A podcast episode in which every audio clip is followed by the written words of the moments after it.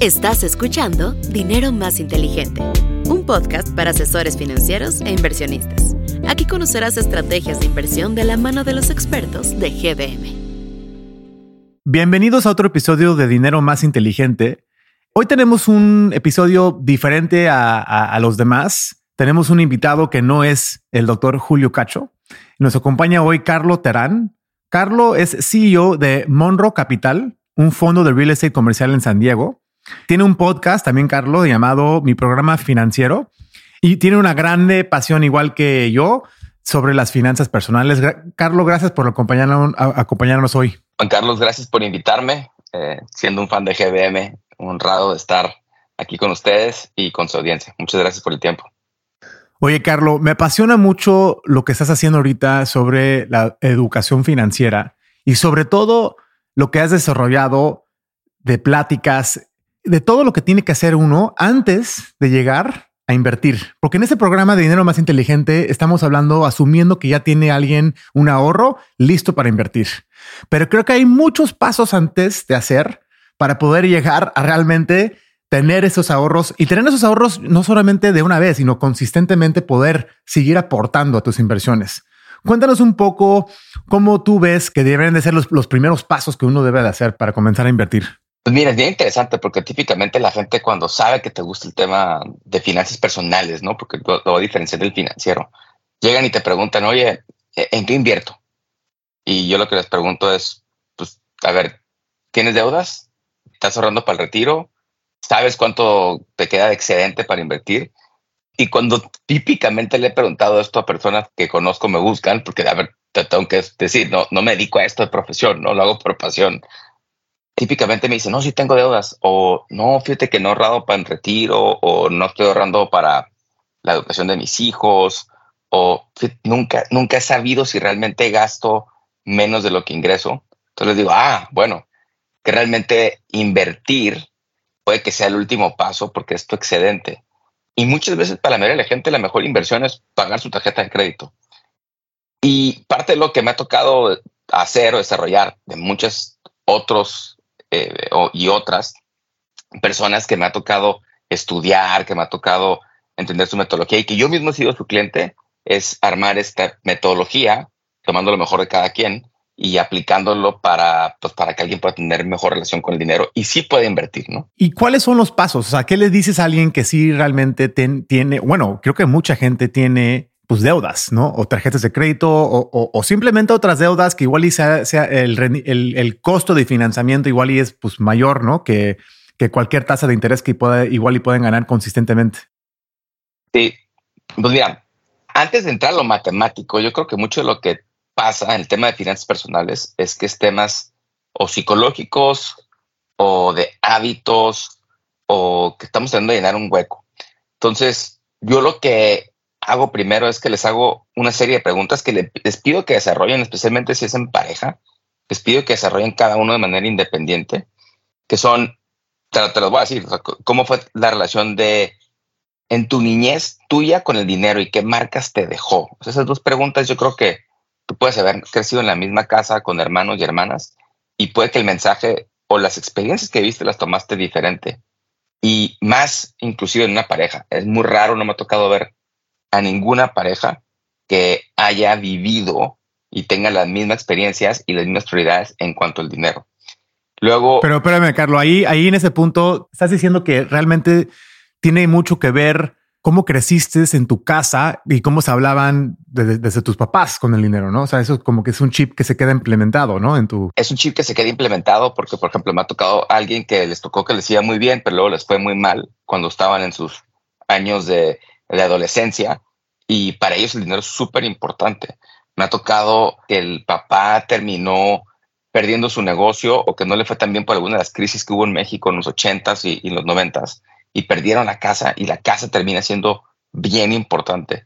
Hay otras personas que me, que me ha tocado que crecieron en una casa donde no había, pero no faltaba, o sea, no había accesos, pero no faltaba pero que tienen esto lo que le llaman los americanos un drive muy grande por, por acumular, ¿no? O, o, por superarse y no sentirse igual. Entonces yo creo que estas marcas de la niñez y que tuvieron cada uno, especialmente en un rol de pareja, es bien importante tenerlas claras, porque luego queremos irnos luego, luego el número, ¿no? Pero el número mucho no tiene nada que ver con el por qué. Entonces yo creo que el por qué es más importante para empezar. No, y creo que lo vemos también con lo que sí observamos de niños que hacen nuestros papás con el dinero. Por ejemplo, en mi caso particular, mi papá siempre me decía eh, que, tuviera cash, que tuviera efectivo, ¿no? O sea, porque el efectivo era el rey, cash is king. Entonces yo, mi papá siempre tenía efectivo y eran, eran en otras épocas, ¿no? Y, hasta hace poco realmente pude yo pues no tener cash. O sea, es decir, no, no era tan importante, pero eran como que estas, estas costumbres que vamos aprendiendo de nuestros papás, también de en qué invertir, ¿no? O sea, normalmente por eso creo que el mercado de bienes raíces, por ejemplo, que te dedicas tú, pues es algo que la mayoría de la gente sí entiende o entiende mucho más que los mercados financieros, ¿no? Los mercados de acciones y bonos. Correcto. Y, no necesariamente muchos, por ejemplo, vamos a, a, tu caso particular. En mi caso, yo crecí en la frontera y a mi papá le tocó un par de crisis donde, pues, dado que nuestra economía está muy dolarizada en, Tijuana, que se devaluó el peso y perdieron. Entonces mi papá no creen, no creen deber dinero, ¿no? Y para mí ha sido algo como convencerlo de hacer algo que tenga algo de deudas. Es complicado, ¿no? Entonces, bueno, muchos crecemos con estas marcas. Así que sigo adelante. Lo otro que, que les pregunto es cómo ha sido tu vida profesional y cómo has manejado tú el dinero, especialmente alguien que ha trabajado, ha tenido un trabajo. A veces la persona trata de llenar ese hueco luego, luego en, en gastar en lo que no tuvo, ¿no? O en guardar lo que, lo que le faltaba. ¿Cuáles son las prioridades financieras de cada quien? Y luego algo interesante que me pasa es que si es en pareja, les pregunto, ¿cuáles son las principales diferencias con tu pareja? ¿Qué te preocupa? ¿Y cómo te ves en 5, 10 o 15 años? Y te lo menciono porque yo creo que a tu público, este es un tema interesante. Lo que me ha tocado ver, y no quiero generalizar ni mucho menos, es que los hombres por lo general, su preocupación financiera, especialmente si son empleados de una corporación, es que ellos quieren ser independientes y que ellos quieren terminar poniendo un negocio o que quieren vivir de ingresos pasivos.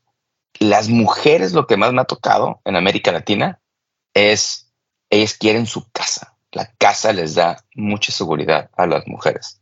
Entonces, ¿por qué te lo pregunto? Porque a veces el asesor o alguien que se dedica a invertir, como nosotros, yo también estoy en dinero de capital, si no entiende las razones, puede que le estés hablando con el mensaje incorrecto a una situación donde pues yo quiero que confíen en mí para que me den el excedente y me dejen ayudarlos a crear ese patrimonio pasivo a largo plazo. ¿no?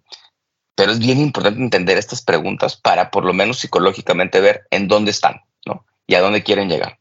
Sin duda, porque creo que también y nosotros cuando ya estamos recomendando a la gente, ya, ya que tienen estos, estos ahorros para invertir, como dices, tener estos objetivos claros y ponerles apellido y nombre, ¿no? A, los apellidos nos ayuda a, visualizar exactamente para qué estamos invirtiendo, ¿no? Porque de eso ya va a depender de qué tipo de inversiones te podemos recomendar o qué tipos de, cómo se debe de ver tu portafolio de inversión. Va a depender mucho de esos objetivos también, ya que los estableces. Y lo más importante de las preguntas que yo te diría es, parte de esto es que encuentren cada quien, en lo que cada quien quiera, cuál es el objetivo en común que tienen el objetivo en común que tienen es comprar casa, es pagar la escuela a sus hijos, es poner un negocio. La respuesta para mí es irrelevante, es, es la de cada quien, ¿no? Yo no te voy a opinar sobre tu, cuál es tu meta, pero lo que sí es importante es que tengan por lo menos algunos objetivos en común, porque el camino de invertir es un camino de muy largo plazo. Nadie se va a hacer rico de un día para otro. Toma mucho tiempo y mucho sacrificio que esa es luego la parte difícil de hacer creer en las inversiones, la paciencia, ¿no? Y, vivir los ciclos económicos. Pero bueno, esas son las preguntas iniciales. Oye, Carlos, y ahorita que hablabas de deudas, ¿hay pasos que uno debe de seguir para organizarse? ¿Tú recomiendas que primero la gente pague todas sus deudas antes de invertir o un poquito pagar sus deudas, un poquito invertir? O platícame un poco más cómo, cómo, cómo debería de estructurar eso y, y organizarse alguien. Mira, lo que termino haciendo después de estas siete preguntas es, por lo general, como te decía, lo hago pro bono y lo he hecho con, con más bien con gente que conozco, ¿no? Les pido que hagan un ejercicio. Entonces, yo, yo creo que hay una secuencia, ¿no? Y la secuencia, algo lo tomé de Dave Ramsey, algo lo tomo de Ramit Sethi, algo lo tomo de mi propia experiencia. Pero lo primero que les pido es, tráigame sus ingresos cuánto ganan bruto y neto. La mayoría de la gente no sabe cuánto gana neto, no sabe cuánto paga impuestos. Entonces les pido que traigan sus activos, o sea, de qué son dueños legalmente ellos, cuáles son sus deudas para ver si tienen patrimonio neto o no, y luego que hagan un intento de, de hacer un presupuesto.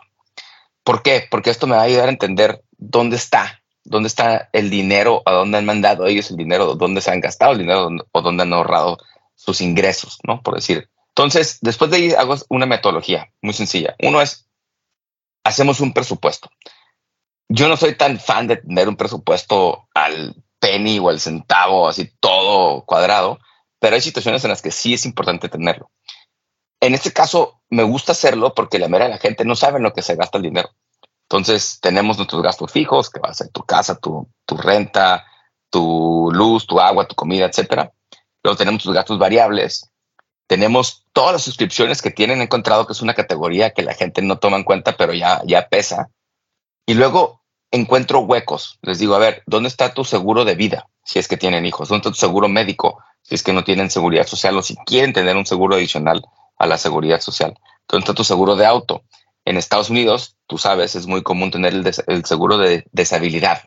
El riesgo es más grande en un matrimonio, en una casa, no es que alguien fallezca, ese es el segundo riesgo más grande, es que alguien se enferme, especialmente quien trae. Y luego les, luego les digo que agreguen, si van a ahorrar para la escuela a sus hijos, un componente de ahorro, y si están ahorrando para su retiro, un retiro. Y luego con la finalidad de ver si hay ingreso sobrante en dónde invertir. Algo que me topo mucho es que por lo general le fallan entre el 30 y el 40% en ese presupuesto. Y cuando ya lo hacemos completo, es donde dicen, chin, me falta o cortar gastos o ganar más, o había gastos que no había tomado en cuenta, las vacaciones. Un gasto que la gente tiende a no tomar en cuenta en el presupuesto, que va a la, a la segunda parte, es la deuda. Si yo debo dinero, la hipoteca sí la tienen, el carro sí la tienen, pero el gasto mínimo de pago de tarjetas de crédito, si es lo que deben, o de, o de cosas médicas o de préstamos estudiantiles, no lo tienen categorizado en su presupuesto. Una vez que lo categorizan, ya se dan cuenta de que de lo que realmente gastan en un mes. Y para mí, eso es clave, saber cuál es el gasto total real en un mes. Sí, cuánto dinero exactamente está saliendo de tu bolsillo para saber realmente pues, qué, qué ajustes tienes que hacer. Porque, pues, a final de cuentas, podemos siempre tratar de buscar inversiones que tienen pues muy alto rendimiento, que vienen acompañado con muy alto riesgo. Y creo que mucha gente se confronta con el problema de, pues, querer ganar mucho rendimiento precisamente porque pues tienen pocos ahorros. Es decir, el porcentaje de ahorro que puedes tú poner a las inversiones, creo que es de los factores o el factor más importante. Creo que es más importante eso que también el rendimiento que te puede dar a través del tiempo. O sea, si entre más puedes tú aportar cada mes o cada año a tus inversiones y hacer un buen plan de inversión, pues el interés compuesto ahí toma su trabajo a través del tiempo. Sí, y, eso, es, un punto bien importante. O sea, yo parte de lo que les digo es, a ver, la inversión más grande que vas a tener, independientemente si es en Estados Unidos, en México o en otras partes, es pagar tu tarjeta de crédito. Va a ser muy, muy, muy, muy difícil que alguien te dé ese rendimiento seguro después de impuestos, porque luego no toman en cuenta los impuestos, pagan tu tarjeta de crédito. Ese es el rendimiento más grande podemos debatir si tienes una hipoteca del 3% en Estados Unidos, si, te si vale la pena o no pagarlo, ¿no? Pero ya cuando estás pagando 10, 12, 15, 18% o más en América Latina, pues es que, qué mejor inversión que eso, ¿no? Y es como recomprar tu tiempo para mí. El pagar tus deudas y ir minimizando tus costos fijos es como comprar más tiempo y más libertad, ¿no? Que en mi caso, yo lo que busco es libertad. Ese es el lujo que estoy buscando con, con invertir.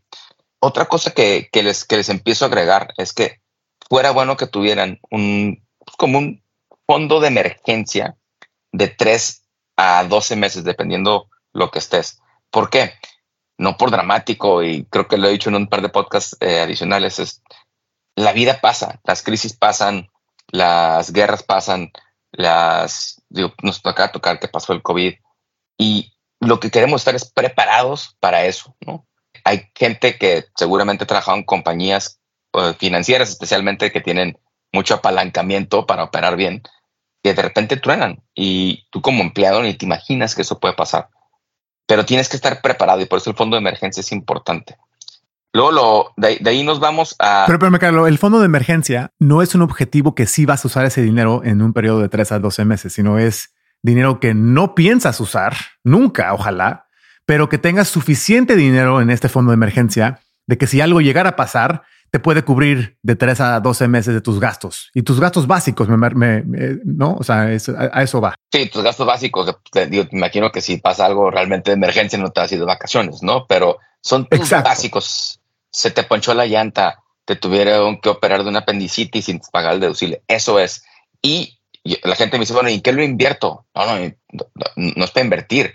Digo, ahora, ahorita en México las tasas están muy bien inviértelo en un producto que te dé liquidez diaria o reporto o setes que puedas liquidar, ¿no? Que es un buen 9, 10, 11%. Inviértelo, o sea, nosotros recomendamos, o sea, sí invertirlo, pero invertirlo en la tasa libre de riesgo, como dices. Es decir, no, no, no invertirlo a riesgo, o sea, no tener volatilidad en ese portafolio, pero no, asegurar que también no lo dejes en una cuenta de cheques ahí nada más, no, no o abajo del colchón, porque ahí sí se te va a ir quitando el poder adquisitivo a través del tiempo. O sea, sí, sí tenerlo invertido, pero tomar cero riesgo. O sea, tratar de encontrar la inversión que, pues en México son CETES, prestar dinero al gobierno de México y asegurarnos de que, y, no, y como dices, no es que vamos a invertir ahorita eso porque paga 11 o 12 o no invertirlo porque paga 3, sino que siempre tratar de recibir la tasa libre de riesgo, pero no aumentar más el riesgo fuera de ahí para este fondo de emergencia. Correcto. Y, es invertir en uno de los productos como el que ustedes tienen, ¿no? Que es en reporto diario, lo puedes mover cuando tú quieras, por lo menos. Bueno, luego de ahí nos vamos a qué hay de activos y qué hay de deudas. Sacamos una lista de todo lo que tienen de activos, eh, la cuenta de cheques, la cuenta de, la Fore o, tu 401k, si tienes una cuenta de brokeraje como con GBM Plus, tu casa, terreno, etcétera, y le quitamos la deuda. Vemos que cuánto se debe, categorizamos las deudas para sacar el mínimo y vemos si hay patrimonio neto. Algo creo que de que se habla poco en el tema de inversiones es si tú tienes net worth o patrimonio positivo, como si fuera el balance general de una compañía. Para mí, esa es la métrica más importante, porque conforme pasa el tiempo, es muy probable que tus ingresos por sueldo va a llegar a un punto que van a llegar a un punto máximo y van a empezar a decrecer. Yo lo que le digo a las personas es, tú quieres tener muchas fuentes de ingreso, que tu sueldo sea una de ellas, pero eventualmente que dividendos de tu portafolio de inversión sea otra, rentas sea otra, si tienes un negocio que, eres socio minoritario, puede ser que sea otra, o sea, que tengas muchos, ¿no? No, no importa cuáles. Yo me topo mucho que la mayoría de las parejas, es más, te diría, la inmensa mayoría de las personas y o parejas con las que me he topado tienen patrimonio neto negativo. ¿Qué significa? Deben más de lo que tienen. ¿Qué significa? Que se han gastado probablemente más de lo que ingresan. Que eso para sorpresa de muchos, yo creo que eso es un reto grande como asesor financiero si yo estuviera en ese, rol, de ayudar a mis clientes a cómo generan este patrimonio. Final de cuentas, para eso, lo, para eso estás invirtiendo, para generar patrimonio, para que sea muy largo plazo y para que tú puedas vivir esos frutos o los que te sigan, ¿no? Porque a veces hay generaciones de sacrificio, ¿no? Alguien se echa una generación de sacrificio. Le agregamos el tema de seguros después. Yo soy creyente de los seguros médicos sin ahorro, especialmente si tienes la disciplina de ahorrar con deducibles altos los seguros médicos o, de autos si es que tienes tu fondo de emergencia, porque eso te ayuda a reducir tu prima. Y de ahí, después de todo eso, ya temas voluntarios es tu plan de retiro tu plan de ayudar a tus hijos. Y después vamos al tema de inversiones hasta el final. Para mí es un camino que tienes que recorrer muchas vertientes. Ahora, si eres muy disciplinado y logras ir subiendo tus niveles de ingresos, desgraciadamente en América Latina yo veo que el reto, también en Estados Unidos, hay alguien que soy muy fan que ustedes han traído que se llama Nick Maguli, que habla que para la mayoría de la gente el subir tu nivel de ingreso es crucialmente importante para poder invertir, para que tu tasa de ahorro sea muy alta. Pero ese camino hay que hacerlo, ¿no? Y varía mucho en, la industria en la que estés. Entonces, bueno, son mis pasos, abierto a la crítica, abierto si alguien cree que deben ser diferentes. En mi limitada experiencia lo que he visto es que si lo sigues, eh, tienden a funcionar. ¿Y qué has encontrado cuando alguien se mete a hacer un estudio o, realmente ponerse a hacer estos pasos contigo? ¿Cómo se están dando cuenta de, cómo salirse más bien de, del hoyo igual que están, el hueco que han dejado más bien, cuando se dan cuenta realmente cuál es su, net worth? A ver, diría que son, son varios, ¿no? O sea, te voy a decir entre realidades y mitos. O sea, un mito que hay entre mucha gente es que el tema de invertir es para los ricos. Mi papá me decía, es que Carlos, yo le decía, papá, eh, invierte 100, 100 pesos o 100 dólares al mes en el S&P 500, compra de Berkshire Hathaway. Hace como 20 años le decía porque soy muy fan de este tema, ¿no? Me papá, me decía, Carlos, que yo, no tengo el dinero para invertir. Yo le decía, no, no, no, no, no. Tú no tienes el lujo de no invertir. O sea, al contrario, o sea, tú tienes que invertir, ¿no?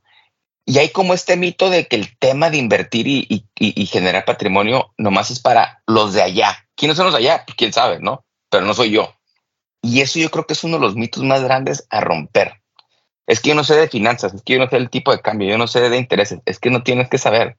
Hay vehículos súper sencillos o hay asesores también muy confiables que sí te van a ayudar en este camino, aunque sea con 100 pesos. Entonces, ese fue uno que me he topado. El otro mito o la otra realidad que me he topado es que la mayoría de la gente tiene patrimonio negativo. Muchos, muchos definimos riqueza por lo que vemos. Y yo creo que la riqueza es lo que no ves. ¿Qué es lo que no ves? La habilidad de alguien de cambiarse de trabajo y tomarse tres meses para encontrar el trabajo que a él le gusta. La habilidad de alguien de poder decir, ¿sabes qué? Me voy a ir de vacaciones un mes con mis hijos la habilidad de alguien de poder pagarse un curso para poder subir su nivel de ingresos. Vamos a ir a un curso de, me voy a certificar en inglés en América Latina, porque eso me va, a, me va a llevar de trabajar de una maquila a la mejor a un call center y ganar el triple o el doble. Eso pasa mucho en Centroamérica, por ejemplo.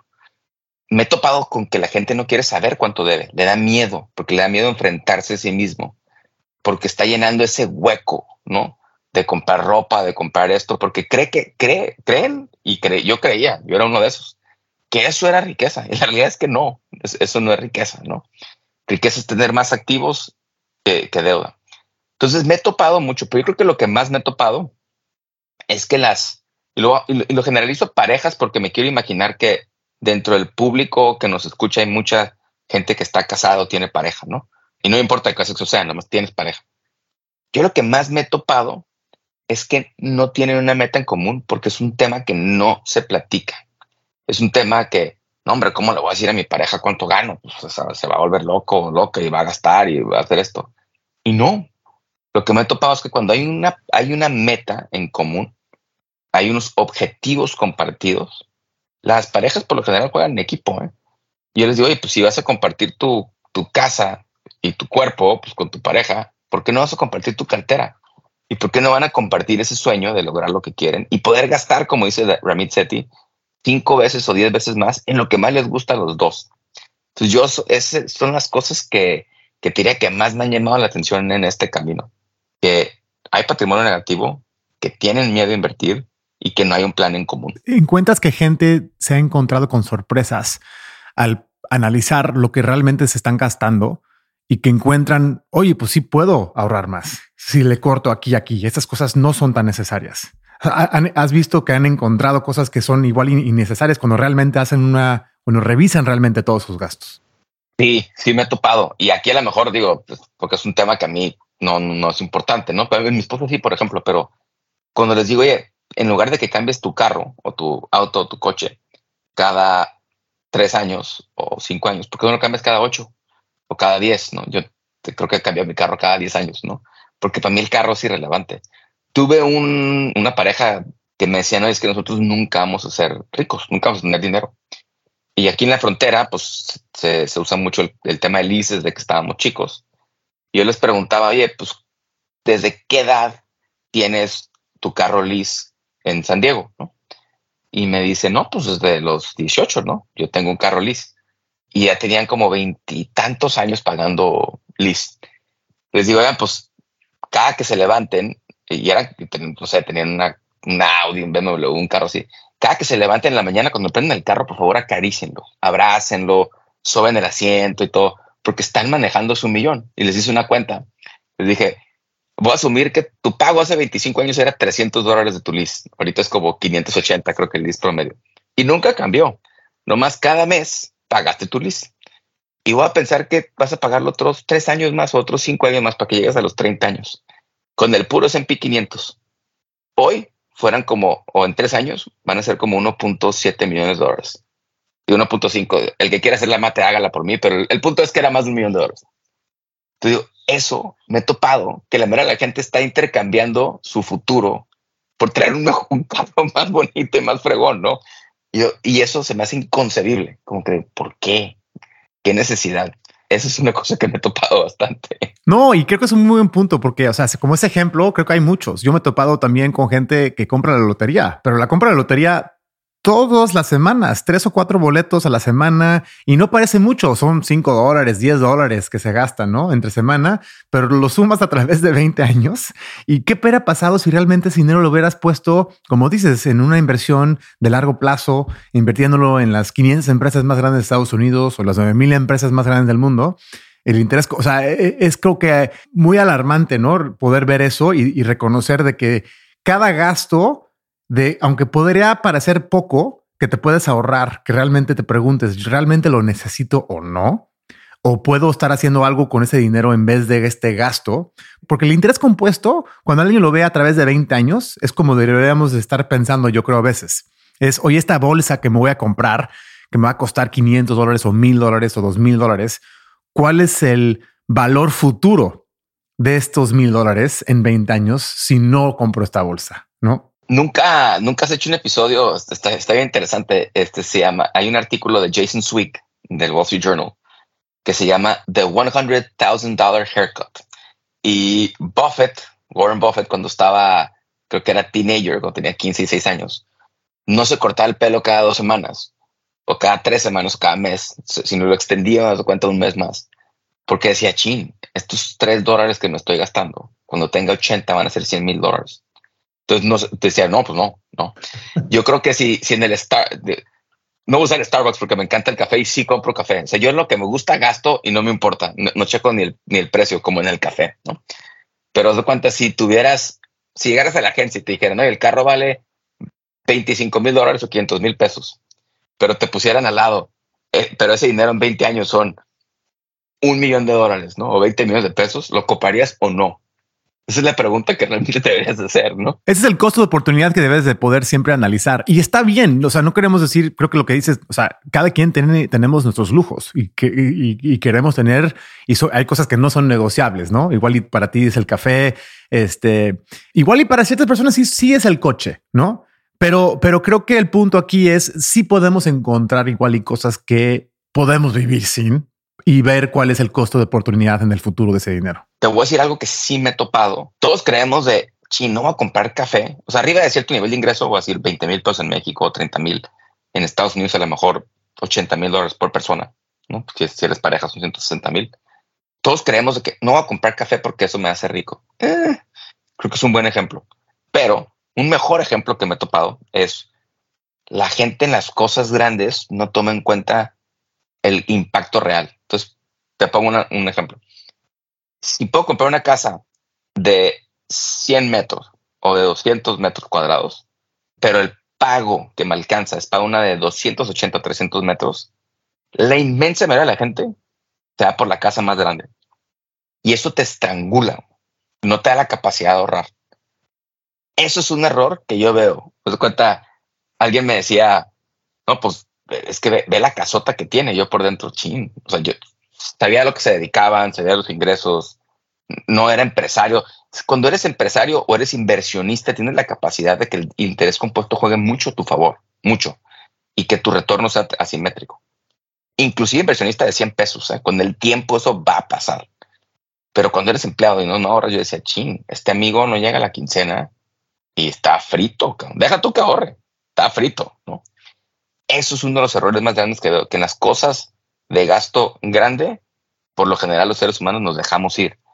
y yo, y mi teoría es, porque es en el que todo el mundo va a decir, ve más, qué bien le va, ve más, ese sí va a ser, ese, ese sí le va bien, ¿no? Y yo por dentro digo, chin, no, la, habilidad de tener opciones y como dicen los americanos, to walk away, yo creo que es una de las riquezas escondidas que la gente no ve. Totalmente de acuerdo, Carlos. Es bien importante, creo que reflexionar en realmente lo que es importante y, ir encontrando realmente estos ahorros que podemos ir haciendo a través de, una buena planificación financiera.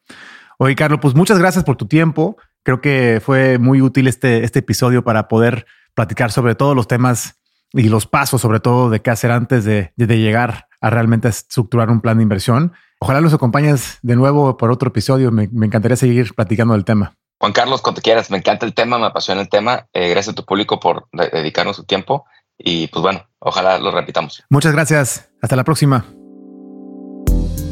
Suscríbete a Dinero Más Inteligente en Spotify, Apple Podcasts y YouTube. Gracias por ser parte de la comunidad GBM, el lugar donde México invierte.